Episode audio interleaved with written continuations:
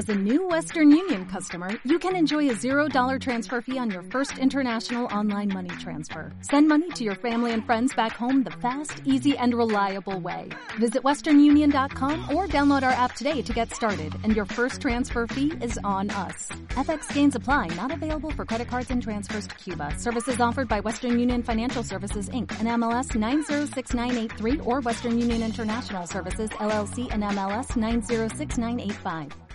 Radio 1 de Radio Nacional de España presenta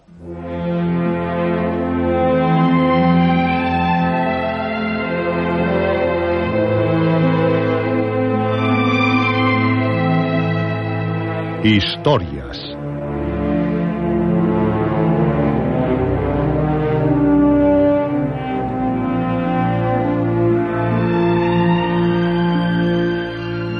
Historias de terror, de aventuras, de suspense, de ciencia ficción.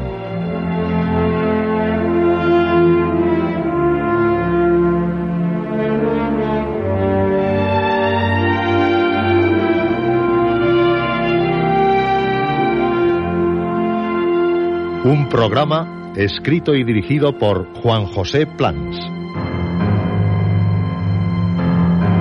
Esta noche, El juego de los niños. Quinta parte.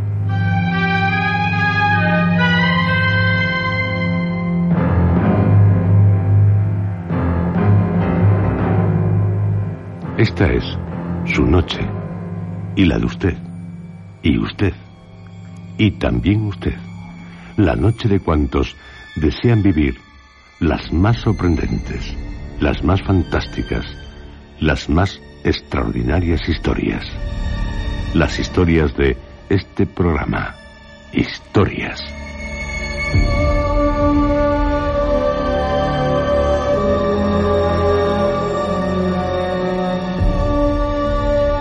El miedo. El miedo es uno de los alimentos de este programa. Por algo es el del sonido del miedo. Solo acto para valientes. Como lo son cuantos pertenecen al Club Historias. Un club al que, para ser miembro de él, basta con escuchar el programa.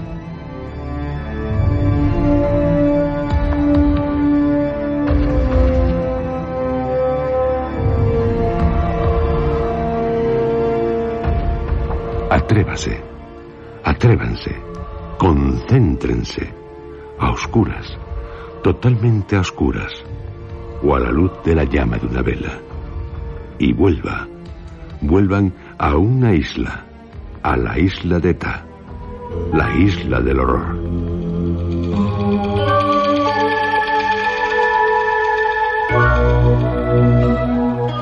Pero, en esta noche, ¿a qué tendrá realmente miedo?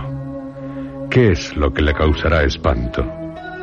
Tal vez una especie, una especie animal más, la humana, la que desde hace cientos, miles de años, ha comenzado a representar un peligro, no solo para sí misma, sino también para los demás, para la naturaleza, para el universo.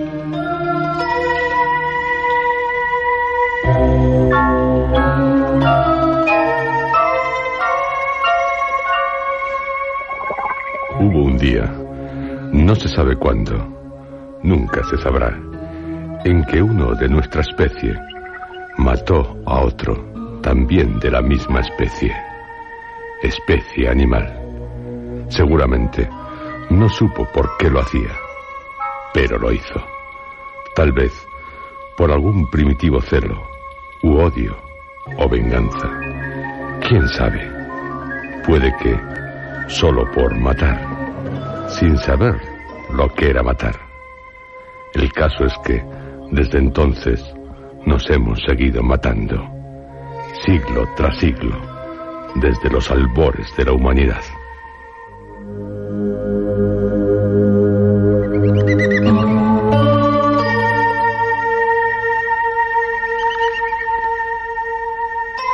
Luchas entre tribus, entre pueblos y las guerras.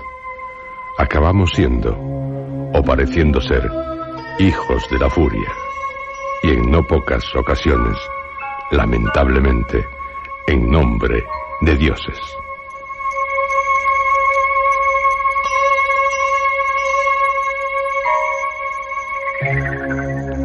La violencia está en el mundo y en nuestro propio mundo, en la mente.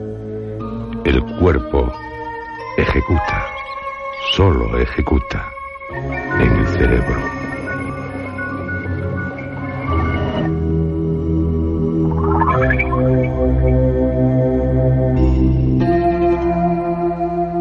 Hay una ruta de la violencia ya bien conocida en nuestro cerebro. Se inicia al recibir un estímulo exterior, un potente estímulo exterior. Algo que no puede detener el corte frontal. Pasará por el tálamo, el sistema límbico, los núcleos estriados, el lóbulo temporal, la amígdala y el mesencéfalo. Si no hay otro estímulo que lo detenga, que lo borre, seguirá. ¿Qué estímulos recibieron los cerebros de los niños de Ta? Algo llegó hasta ellos, se introdujo en ellos, en sus cerebros.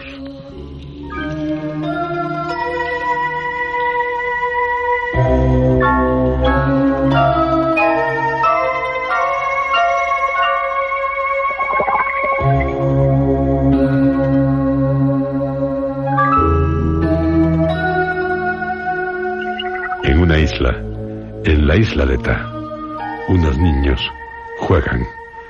Juegan sin saber a qué juegan. Ellos ya no son niños, son algo, pero siguen siendo niños para los demás. En la isla, el horror.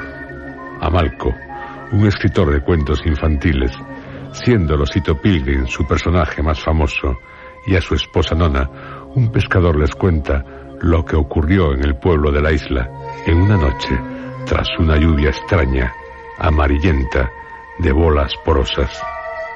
Malco y Nona pensaban descansar unos días en la isla, pero en la isla no hay gaviotas, ni gente, hasta que tienen que hacer frente a una espantosa realidad.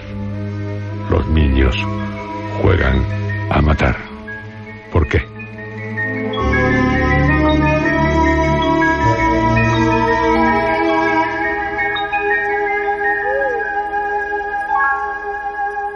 Ellos, junto con el pescador, se encuentran en la fonda del pueblo. Solo piensan en cómo salir de la isla, pero... Papá, papá. Era un niño y estaba frente a la fonda. Dijo otra vez, cariñosamente.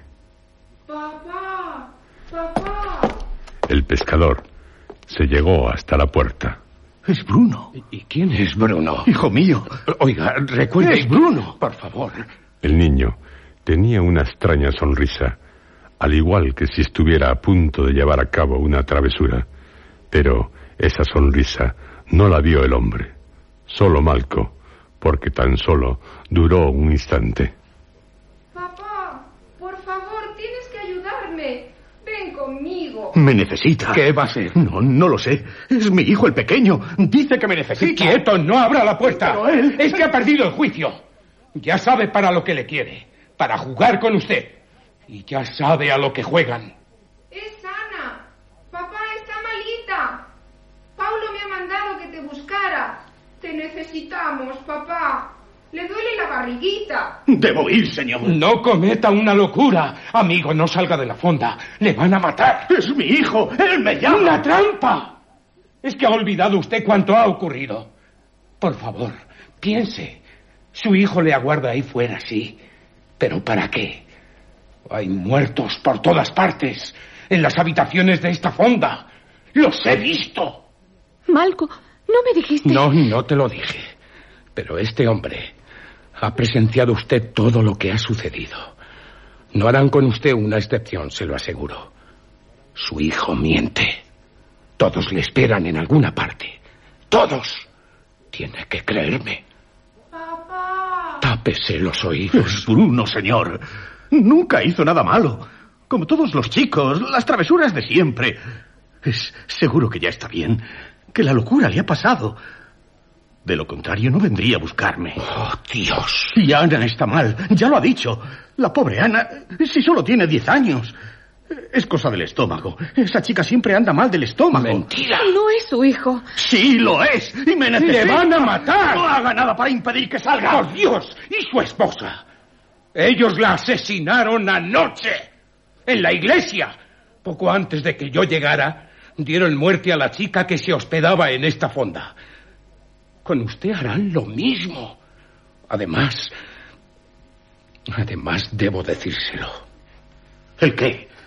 Ese niño, sí, ese niño es el mismo que mató al viejo.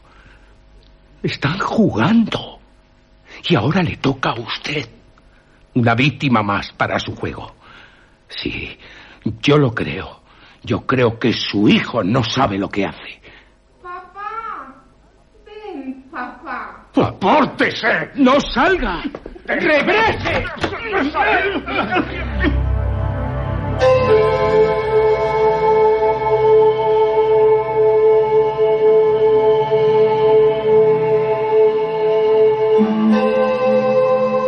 El hombre se detuvo ante su hijo.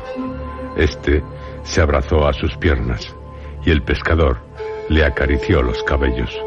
Su mano apretó tiernamente la de su hijo. ¡Vuelva!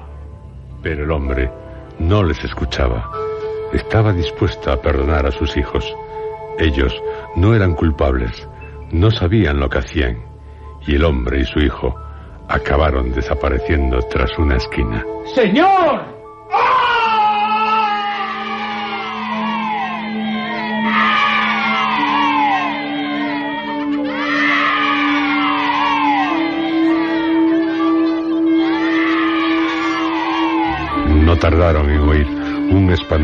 Alarido seguido de un escalofriante griterío infantil. Nona se tapó los oídos y cerró los ojos.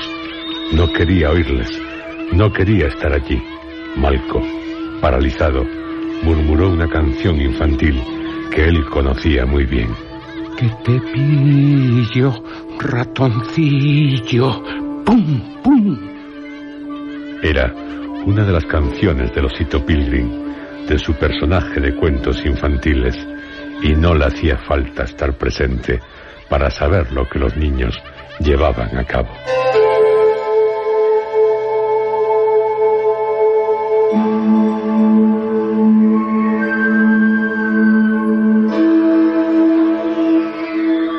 Cuando volvió a hacerse el silencio, Malco apartó las manos de Nona de sus oídos. Estaban como pegadas a las orejas.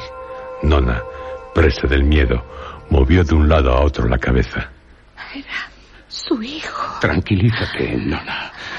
Vamos a huir. Tú, el hijo que llevas en tus entrañas y yo. Para huir hay que ir hacia adelante, dice el osito Pilgrim. Eso es lo que haremos.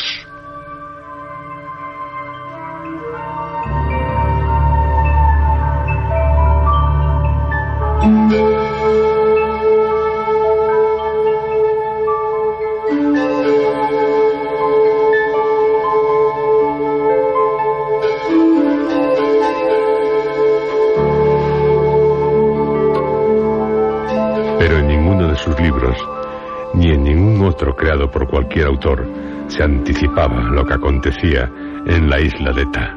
Allí, todo era distinto.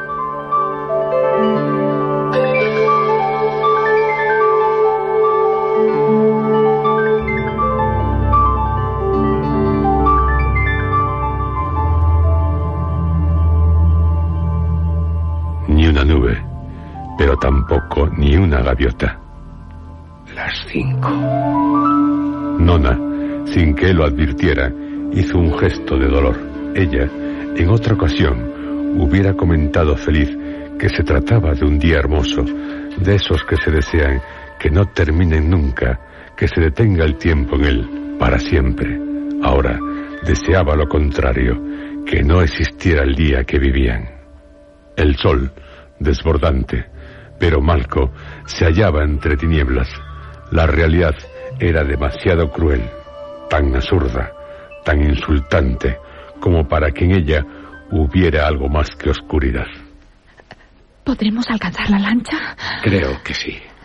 Solo lo crees. Hay que intentarlo, Nona. No queda otra solución. Al menos a mí no se me ocurre otra cosa. Quedarse en Ta significaría... La muerte. Y yo, Malco, no quiero morir. Quiero que nazca nuestro hijo. Él no será como los niños de esta isla. Igual que David y Esther. Si ellos supieran. Nos creerán pasando unas felices vacaciones.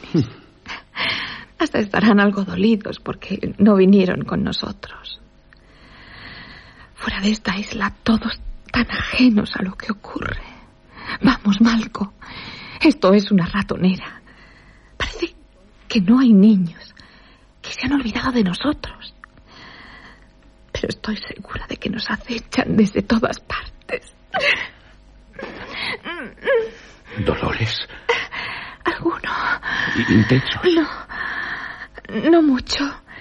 Pero no son como otras veces, son totalmente distintos. No sé cómo explicártelo. Solo nos faltaba que se adelantara el parto. No creo que sea eso. En caso de que se precipitara el parto, tendría que ayudarte. No sabría ni por dónde empezar. Es algo que, maldita sea, no enseñan en ninguna parte. Deberían hacerlo. Y yo en las dos anteriores ocasiones no asistí a tus partos. Ahora me arrepiento. Creo que, siendo como eres, no los habrías soportado. Malco, partamos cuanto antes. Es lo único que debe interesarnos en estos momentos. Lo demás, ahora... ¿Estás preparada? Lo estoy. Correremos. Nona, correremos todo lo rápido que nos sea posible. Pase lo que pase, no te detendrás, ni un instante. Perder un segundo puede sernos fatal. Nada más llegar a la lancha pondré el motor en marcha y nos iremos. Tienes que correr cuanto puedas. Lo haré.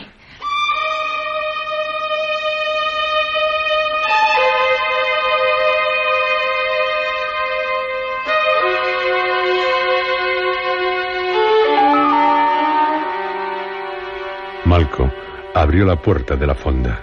Se cercioró de que nadie había por los alrededores. Reparó, volviéndose por Nona, en las maletas. Las dejarían allí. Abandonarían todo lo que llevaron a la isla, hasta su caña de pescar, la preferida, la que hacía dos años le regalara su mujer y sus hijos en su cumpleaños. Lo único que importaba era salvar la vida. Malco tomó de la mano a Nona, se la apretó fuerte. ¡Ahora! Los dos iniciaron una desesperada carrera, bajo el sol, por calles de casas encaladas, en medio de un olor a muerte. Nona, fatigada, apretándose el vientre, no era capaz de mantener la velocidad de su marido. Respiraba mal, abriendo mucho la boca, se agotaba a cada paso, las piernas no le obedecían, temblaban. Cayó al tropezar con un adoquín. Hay que seguir. Vamos, levántate. Déjame que te ayude. Por favor. Vamos, Nona. Volvieron a correr, en solitario, como huyendo de fantasmas, hasta llegar a la altura del val. Malco se detuvo. Nona se apoyó en él. Estaba a punto de perder todas sus fuerzas, que ya eran muy pocas. Malco sonrió animado. Ningún niño en el puerto. Y allá, en el extremo de un malecón, la lancha. Pronto estarían fuera de peligro. Cogió la mano de Nona. Si era preciso, la arrastraría. Tenía que salvarla. Por ella, por David, por Esther. Y echaron a correr. Vamos. Nona perdió sus zapatos. El sombrero de paja había volado, pero no sentía dolor en los pies. No le importaba el sol. La criatura que llevaba en sus entrañas no se movía, como si se hubiera acurrucado aún más, como si comprendiera y estuviera expectante de saber cómo acabaría aquella desenfrenada carrera. Ya estaban al final de la calle, ya iban a entrar en la esplanada del puerto, ya se aproximaban a la embarcación que flotaba en unas aguas mansas.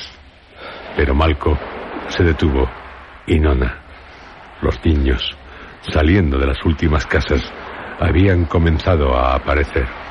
Estaban frente a ellos, como formando una barrera. Iba congregándose un grupo numeroso. Nos matarán. Tienen palos, cuchillos, barras. Oh, Malco, ¿qué hacemos? No, no lo sé. Malco observó el rostro de los niños. Algunos sonreían, aguardaban a que ellos se decidieran a hacer algo. Un niño, gateando, se separó del grupo para acercarse a ellos. Nona, desorbitada, creía derrumbarse. Este juego debe distraerles mucho. No tienen prisa. Están muy seguros de sí mismos. Están seguros de que nos tienen acorralados. Esperan. Simplemente esperan. Tenemos que sorprenderlos de alguna manera.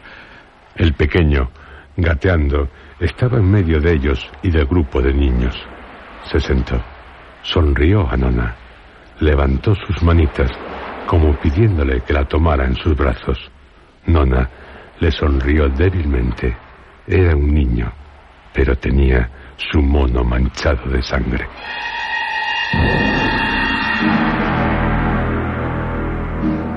Malco miró a su alrededor. A su izquierda, cerca, un jeep. Se fijó atentamente en él. Tenía las llaves puestas.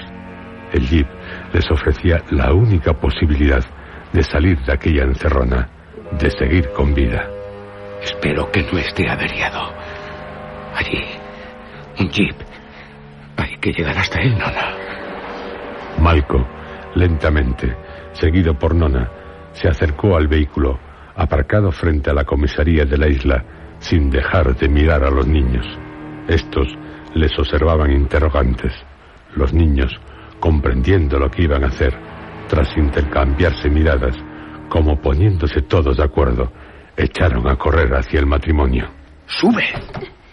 Malco, tomando a su esposa de la mano, la empujó al jeep. Nona cayó en uno de los asientos traseros. ¡Pronto, Malco! No arranca, maldita sea, no arranca. Ya. Malco aceleró en el preciso momento en que los niños alcanzaban el jeep. Uno de ellos se sujetó a la parte trasera del coche. Tenía un cuchillo en la boca. Nona no sabía qué hacer. ¡Hay un niño en el jeep! Malco no le respondió. Giró totalmente el volante. El niño cayó a causa de que el brusco movimiento del jeep quedó tendido en el suelo. ¿A dónde vamos? Al interior de la isla. ¿Para qué? Alguien tiene que ayudarnos. ¡Te has vuelto loco! Estarán todos muertos como los del pueblo. La lancha es la única salvación. Y nos estamos alejando de ella. No podríamos. ¡Un niño! ¡Empújale! ¡Ah! ¡Dios mío! ¿Qué he hecho? Salvar el pellejo.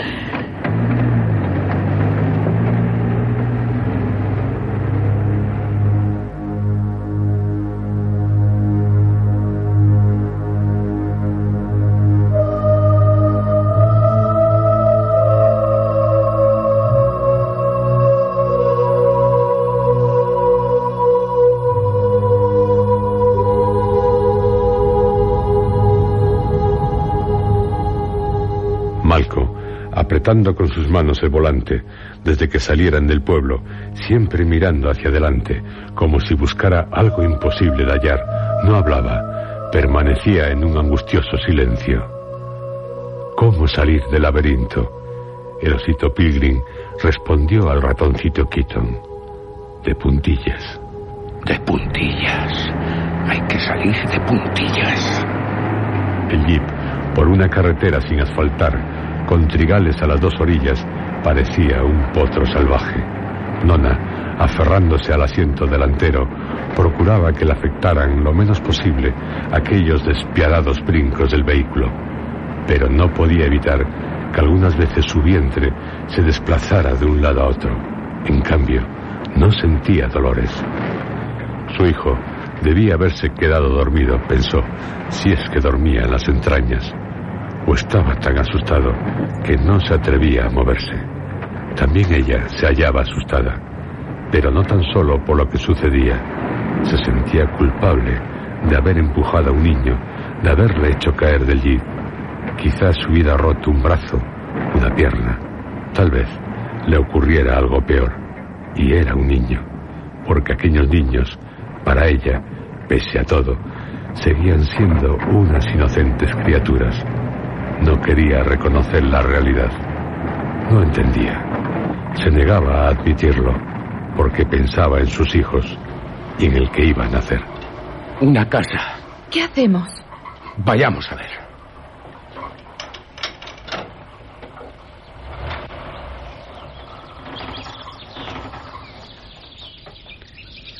Al detenerse frente a la casa, nada más bajar del vehículo, como reparando en algo, Malco se agachó para coger un puñado de tierra, no sin antes pasar la palma de la mano sobre ella.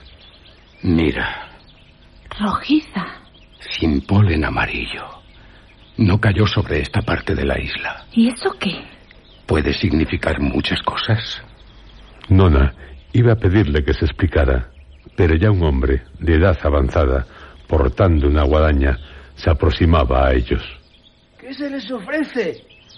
¿Les asusta la guadaña? Aunque viejo, pierdan cuidado que no soy la muerte. Mi mujer y yo andamos segando, aunque ya pronto lo dejaremos. Es la edad. Cuando éramos jóvenes, hasta que anochecía por completo. No sabe nada, señor. ¿Nada? ¿De qué? Aquí, por la noche, ¿qué ocurrió? ¿Y qué iba a ocurrir, señor? Lo que es aquí nunca pasa nada. Hubo una vez una pelea entre vecinos, pero ya ni me acuerdo de cuándo fue. Murió uno de cada familia en un duelo terrible. Pero desde entonces, y ayer por la noche, tanto mi mujer como yo dormimos tan tranquilos. En lo que va de día, pues como de costumbre. ¿Por qué lo pregunta? ¿Tienen hijos? Y casados. Se fueron de la isla. Han montado un negocio en la ciudad, en, en la costa. Y por lo que nos cuentan, les va muy bien. No, me refería a niños. Niños, señor, ya no estamos para eso. Y nietos por ahora no hay, no hay. Deben venir con nosotros. ¿Por qué? Corren peligro. ¿Nosotros? Todos. Oiga, se trata de una broma. ¿Quién va a querer hacer daño a unos ancianos? Como no sea un loco. Si no tenemos nada que nos puedan robar. Y vivimos aquí apartados de los demás, sin crear ningún problema a nadie. Eso sí, quedan invitados a un vaso de vino, por la molestia de venir hasta aquí. Pero se lo aseguro, se han equivocado. Nosotros no corremos ningún peligro, serán otros. ¿Y ustedes? De aquí no son, seguro. Turistas. Señor, por favor, no hay tiempo que perder. Acompáñenos junto con su mujer. Se lo explicaré en el camino. No es fácil hacerlo. Es necesario que huyan, como nosotros lo estamos haciendo. Huir. De los niños. Por Dios bendito, ¿qué está diciendo usted? En el pueblo. Los niños han dado muerte a todos sus habitantes. Puede que quede alguno, pero nosotros no lo sabemos con certeza. Los niños se dedican a jugar. Pues claro. Sí, sí, sí. Pero se trata de un juego macabro. Asesinan a la gente. Uy, me parece que usted... Se lo ruego, tiene que creerme. Vamos, señor, vamos. Viejo sí, pero no tonto. Pensamos que ocurría en toda la isla. Ya vemos que aquí no. Tal vez porque no hubo una lluvia de una especie de polen amarillo. Tal vez porque no tienen hijos pequeños. Tal vez porque los niños no han llegado aún hasta aquí, pero se lo aseguro, corren el mayor de los Oiga, peligros. oiga, yo no me trago ese cuento, ¿eh? Algo me parece que se están tramando ustedes que no me gusta. De acuerdo. Lo he intentado. ¿Dónde podremos encontrar más ¡Hala, gente? hala! ¡Largo de aquí! Sí, sí, ya nos vamos. Sigan por la carretera hasta una cala. Allí vive una familia de pescadores. Ahora que si piensan contarles... Quizá los de la cala pierdan los estribos. Ellos sí que tienen hijos y pequeños. Acusarles de asesinar. Lo que hay que oír. Nos vamos. Pero si vinieran por aquí los niños, tengan cuidado. Enciérrense en casa, en el lugar más seguro, donde no puedan encontrarles.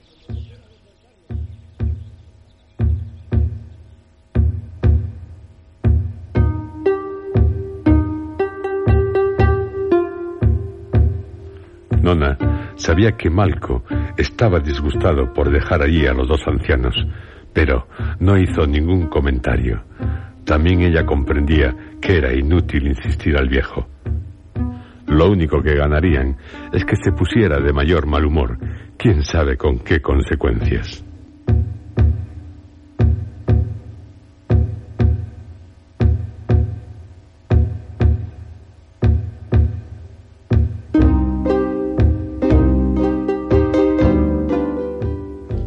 Anciano, hasta que el jeep no se perdió de vista, no se movió.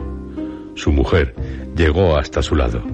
También tenía una guadaña en la mano. Se limpió el sudor, mirando hacia donde aún lo hacía el viejo. ¿Quiénes eran? Yo qué sé. El sol les ha debido calentar la sesera. Andan delirando diciendo tonterías. Chiflados, eso es. ¿Quedan caramelos?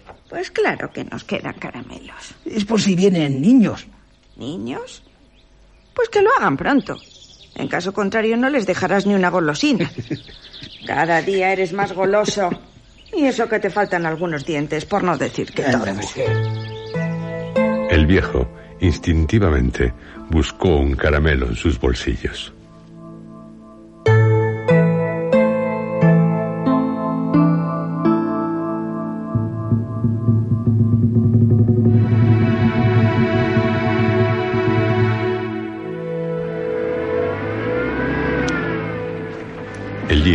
Bajó por una pronunciada cuesta. En la cala, colgada sobre una playa de fina arena, había tres casas. Pero eso fue lo que menos interesó a Malco. Lo que le llamó la atención era un bote varado en una pequeña rampa de madera. No tenía motor, pero por su amplio vientre asomaban unos remos. Con ellos también se podría llegar lejos, dejar la isla atrás. En esta cala no hay indicios del polen. Quizá aquí tampoco sepan nada. Malco, ahí. ¿Eh? Tres niños. Y juegan con unas bolas. Nos miran curiosos. Seguro que no están acostumbrados a recibir visitas de desconocidos. Baja. Pero si son niños. Tal vez solo eso. Niños. Una mujer. En aquella casa. ¡Eh! ¿Qué desean? Buenas tardes, señora. Buenas tardes. Estamos aquí porque queríamos preguntar... Deben, deben estar equivocados. Estas casas son nuestras, no se alquilan. En el pueblo les habrán informado mal. Nos ocurrió lo mismo hace unos días. Vinieron unos turistas para palabrar el alquiler de una casa por una temporada y no, señor, no alquilamos. Las necesitamos para nosotros que vivimos aquí durante todo el año. Ya. Lo siento. De acuerdo, señora, de acuerdo. Pero eh, anoche aquí no pasó nada. Eh, pues no, no. Esos niños son hijos suyos. Dos de ellos. El otro es de mi vecina. ¿Es que pasa algo? No, no, no pasa nada. ¿Para qué asustar a esta mujer? Además, no me creería, seguro. ¿Y su marido? En el mar, pescando. Eh, mire, allí, a lo lejos. Ah, ya veo los botes, sí. No, no vengo a alquilar una casa, señora, pero eh, estoy dispuesto a comprarles ese bote, si es de ustedes. Sí, es nuestro. No sé cómo este hombre puede estar interesado en un bote así. La verdad es que no sé qué responderle. Mi marido apenas lo usa desde que tiene el otro. Realmente no nos hace mucha falta. En cambio, sí el dinero. Pero eso tendrá que apalabrarlo con él, si es que hay trato. Si no les molestia el esperar a que regrese. No, no, no es ninguna molestia. En tal caso, pueden pasar a mi casa. No es que haya muchas comodidades en ella, pero a su mujer, por el estado en que se encuentra, no le vendrá mal sentarse. Sí. Sillas sí que hay de sobra. Vengan, por favor. Muchas gracias. Los niños, cuando ellos entraron en la casa, rieron. Les divertía los andares de Nona.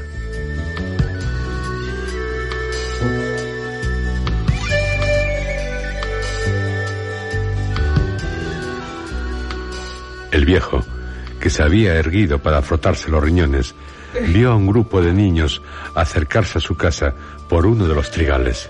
Iban dando saltos, algunos corriendo. Eran seis. Parecían alegres. ¿Qué diablejos? ¿Qué dices? Anda, prepara los caramelos. Caramelos para esos. Si acabarán con el trigo. Ah, ah, ah, no es para tanto, mujer. no es para tanto. Calzonados. Gruñona. Como que no los sudamos. Ay, habrán despistado. Esos chicos son del pueblo. Y están bastante lejos. Cuando vuelvan acabarán recibiendo una azotaina. Mm, Se la merecen. ¿Qué es lo que dijo el hombre que estuvo aquí de los niños? Eh, tonterías. A ver qué murmuras. Nada, mujer, nada. Mira, vienen más chicos. Pues lo siento, pero no va a haber caramelos para todos.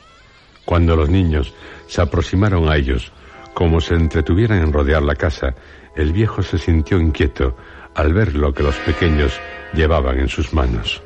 Palos, guadañas. ¿A, a dónde van con todo eso? El anciano no respondió. Tendría que decirle lo que le contara aquel hombre que había estado allí. Presa del pánico, balbuceó. Reza, mujer, reza.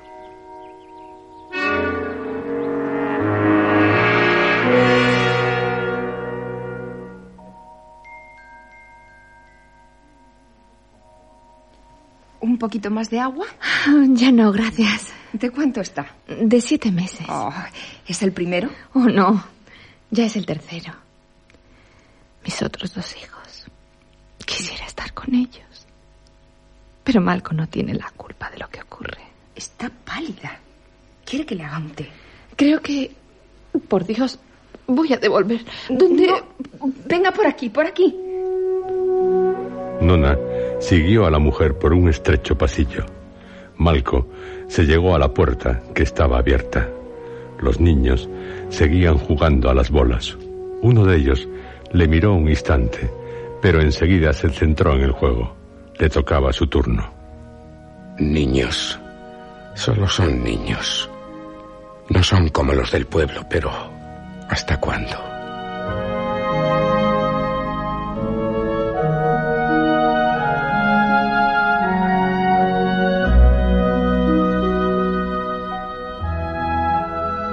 El bote varado estaba cerca. Se acercó a él. Remar hasta la costa supondría un gran esfuerzo. No obstante, si lograba su objetivo, todo le parecería poco. Los remos eran grandes, de buena madera. Si alcanzaban la costa, tendrían que comunicar inmediatamente lo que ocurría en la isla de Ta. Malco sonrió irónico. Trabajo les iba a costar convencerles, pero irían, él y Nona, aunque los mantuvieran encerrados una temporada. Se fijó en el fondo de la lancha. Había una grieta. Apretó los puños. Aquello desbarataba sus planes. Cruelmente, de repente, cuando había nacido en él una esperanza, volvió a la casa. Señora, la lancha no sirve. ¿Por qué? Tiene una grieta. Ay, mi marido no tardará. Puede que tenga arreglo. Es muy manitas. Y usted, si está encaprichado con ella... Nona, estás pálida. Déjela. Ya se ha tomado un té. Se le pasará el mareo. Mm. Pero tenga cuidado, mujer. Mi primer hijo nació a los siete meses. Mire que a usted le puede ocurrir lo mismo. Además, viajando en un jeep y con estas carreteras que tenemos. Y ahora deben disculparme, pero tengo que ir hasta la fuente. Es la única forma que tenemos de tener agua, ya que hasta estas casas no llega. No está lejos. Es cuestión de un cuarto de hora. No tardaré. Pero guarden aquí mismo. Considérense en su casa. Mi esposo, ya les digo, no tardará y puede reparar la grieta. Para él este trabajo no tiene ningún problema. Lo lleva haciendo toda su vida. Hasta pronto. Malco, ¿por qué no le has dicho lo que ocurrió en el pueblo? Mejor a su marido. Ni tan siquiera puedo imaginarme cómo escucharán la historia. Así que a ella sola, madre de dos niños. ¿Y la lancha? Como sea, pero que la repare. Es nuestra única tabla de salvación. Y si no puede, soy capaz de darle cuanto llevo encima por otra de las embarcaciones. El caso es salir de este infierno. No, no, no, no te encuentras bien. Aún no, pero... No tiene importancia. Malco se aproximó a la puerta. Vio bajar a un niño por un sendero. Podía tratarse de uno más de los de la cala, pero también podía ser del pueblo. El niño se acercó a los otros tres. Los pequeños le miraron, interrogantes. Malco supo entonces que no era de allí, que aquel niño venía de otra parte de la isla, y ya no tuvo ninguna duda de que era del pueblo cuando le vio sacar de un bolsillo un puñado de bolas amarillas. Los otros tres niños las cogieron curiosos. Nos vamos. ¿Por qué? Rápido. Pero la mujer y la lancha. Están aquí. Malco, tomándola de la mano, casi violentamente, la sacó de la casa. Se detuvo un instante al ver llegar más niños. Iban por la playa, por las rocas. El sol, que ya se ocultaba, prolongaba las sombras de los pequeños. Nona comprendió. Los niños que antes jugaban a las bolas les observaban fríamente. Y allí había un cuarto niño, uno nuevo. Nona vio el polen amarillo en sus manos y en las de los otros niños. Malco, de un empujón, la sentó en el jeep.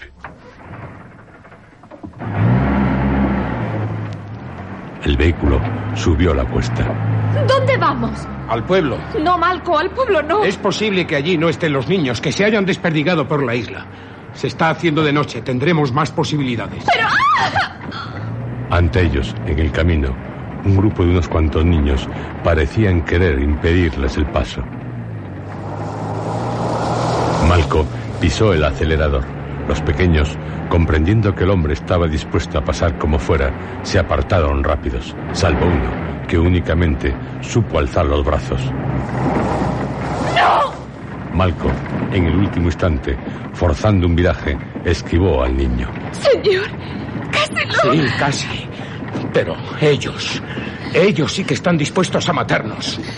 Encenderé los faros. ¿Pretendes llegar hasta la lancha? Sí, y lo conseguiremos con este jeep. Ocurra lo que ocurra. La próxima vez no me detendré. Te lo juro, Nona. Lograré ponerte a salvo. Malco estaba decidido, como el Pilgrim cuando dijo, allá voy, y se lanzó a volar. Y lo consiguió. Pero ellos no eran el osito Pilgrim. Quizá Malco, pensó Nona, no se daba cuenta de ello.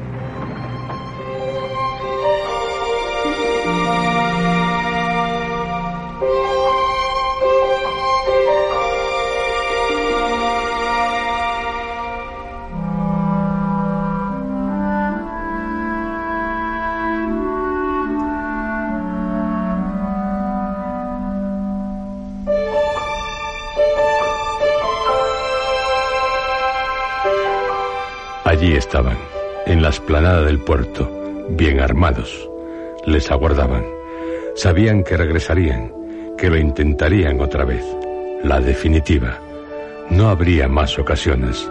El juego estaba a punto de concluir, al menos para Malco, para Nona. Los niños formaban una media luna. Ante ellos, la calle, por donde necesariamente acabarían apareciendo los que tan ciegamente habían huido.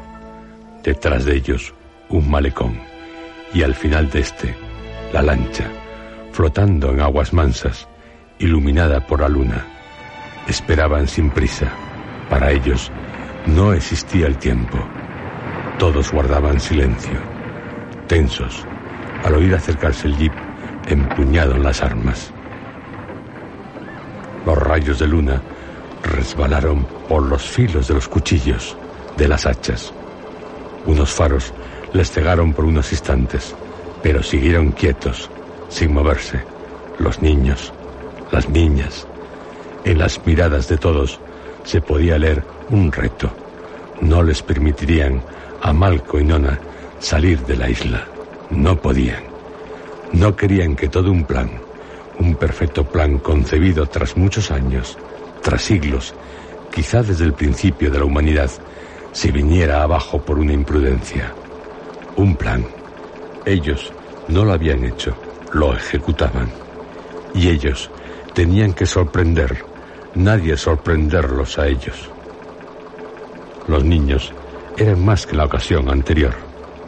Malco comprendió.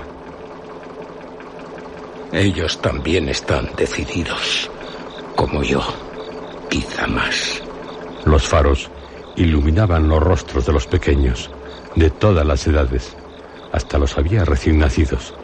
Las niñas los tenían en brazos, miradas infantiles. No sé realmente si son inocentes, si obedecen a algo o a alguien, si están impulsados por algo superior. Pero tengo que hacerlo. Yo, un escritor de cuentos para niños, obligado a realizar lo que jamás me hubiera atrevido a pensar.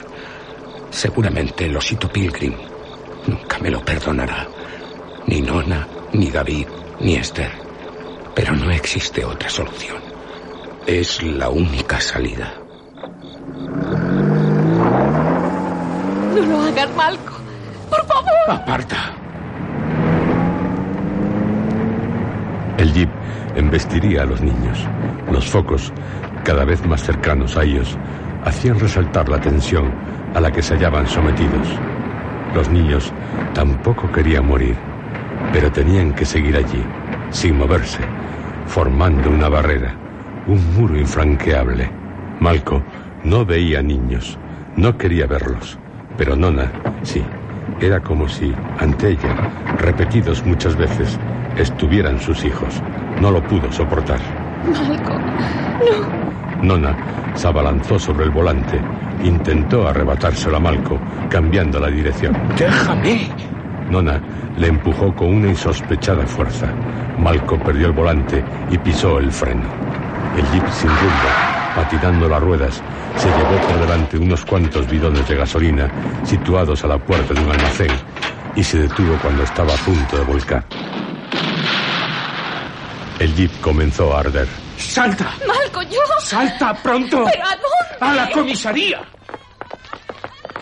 Corrieron, seguidos a corta distancia por los niños que gritaban ensordecedoramente. La comisaría estaba cerca. Por suerte para ellos, la puerta estaba entreabierta. Nada más que hubieron entrado, Malco intentó cerrarla. Tuvo que forcejear, ya que los niños comenzaban a empujar la puerta desde el exterior. Tras unos esfuerzos, logró correr el cerrojo. Había luz. Malco. El cuerpo de dos agentes, cubiertos de heridas, estaban tendidos en el suelo. Pronto, descuelga esas armas. Pero estos hombres... Están muertos, Nona. Los niños seguían empujando la puerta, intentando derribarla. Nona descolgó los dos fusiles automáticos que había en el armero. La puerta, Malco. No se ve. ¡Maldita sea! Malco buscó los cajones de la mesa desesperadamente. No las encuentro. ¿Qué buscas? Las llaves. ¿Qué llaves? En ese armario. El armario estaba cerrado, pero a través de un cristal veía un manojo de llaves. Malco cogió uno de los fusiles y con la culata rompió el cristal. Sacó las llaves. Miró las celdas. Había tres. Señaló la de en medio. Entremos en ella. Es la más segura. Malco. Nona, por favor. ¿Dispararás sobre los niños? No sé. Malco. ¿Quieres que nos maten? Además, no son niños. Ya no son niños. Y tomándola por un brazo, la introdujo en la celda. Cerró las puertas de las celdas laterales. Después cerró también, desde dentro, la de la celda en que se habían refugiado. Y cargó uno de los fusiles. La puerta de la comisaría, saltando el cerrojo, no tardó en ceder. Los niños entraron empujándose entre sí, gritando salvajemente. En cuanto supieron dónde se hallaban sus víctimas, se abalanzaron sobre la celda.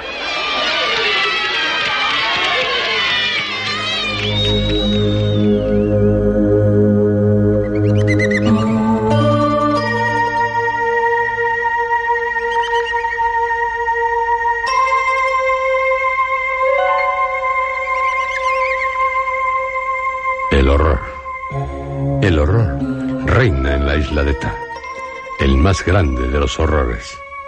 Está llegando a su fin. Su fin. ¿Y qué significará su fin? ¿Un fin o un principio? ¿El principio del fin o el fin a secas. No sé usted, pero lo que es yo, estoy, estoy aterrado. Los niños ya no son niños, pero ¿qué son? ¿Y por qué matan? ¿Y por qué no se matan los unos a los otros? Sí, ¿por qué? La respuesta, terrible. Si usted se sigue atreviendo, la próxima semana conocerá la respuesta. Prepárese.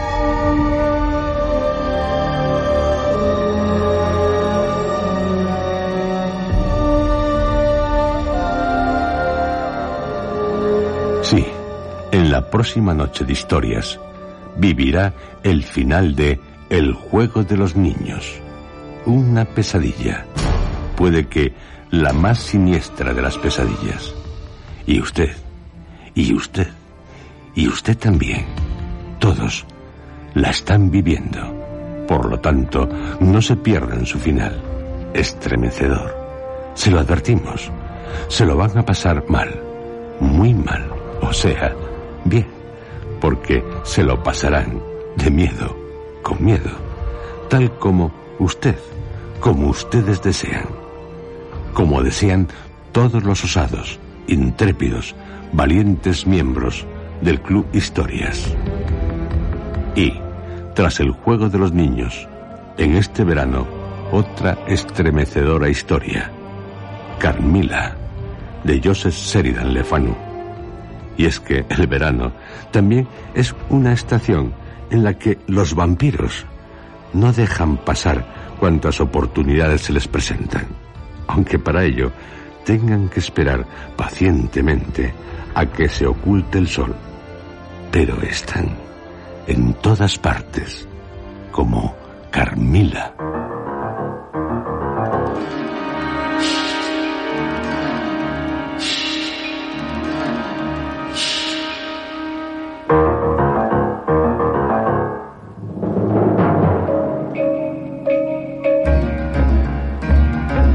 Han escuchado ustedes dentro de la serie Historias.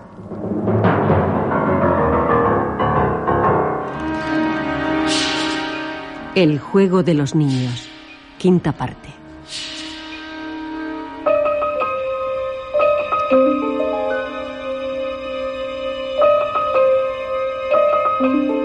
Este capítulo ha sido interpretado por Juan José Plans, Lourdes Guerras, Luis Alonso Carrasco. Roberto Cruz, Pilar Socorro, Federico Volpini y Natalia García.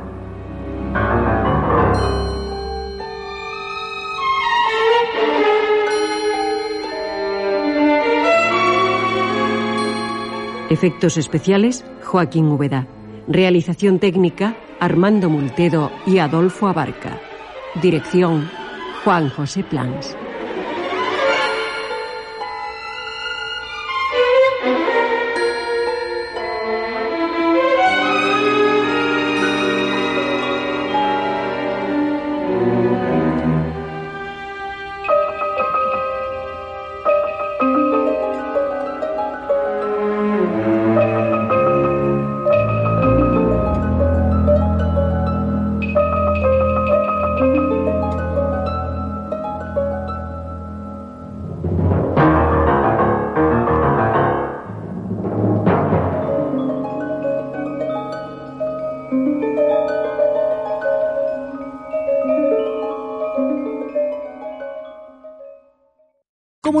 Cliente de Western Union, puedes disfrutar de una tarifa de envío de 0 dólares en tu primera transferencia internacional de dinero en línea. Envía dinero a los tuyos en casa de manera rápida, fácil y conveniente. Visita westernunion.com o descarga nuestra app hoy mismo y tu primera tarifa de envío corre por nuestra cuenta. Aplican ganancias por cambio de moneda. No disponible para tarjetas de crédito y envíos a Cuba. Servicios proporcionados por Western Union Financial Services Inc. NMLS 906983 o Western Union International Services LLS NMLS 906985.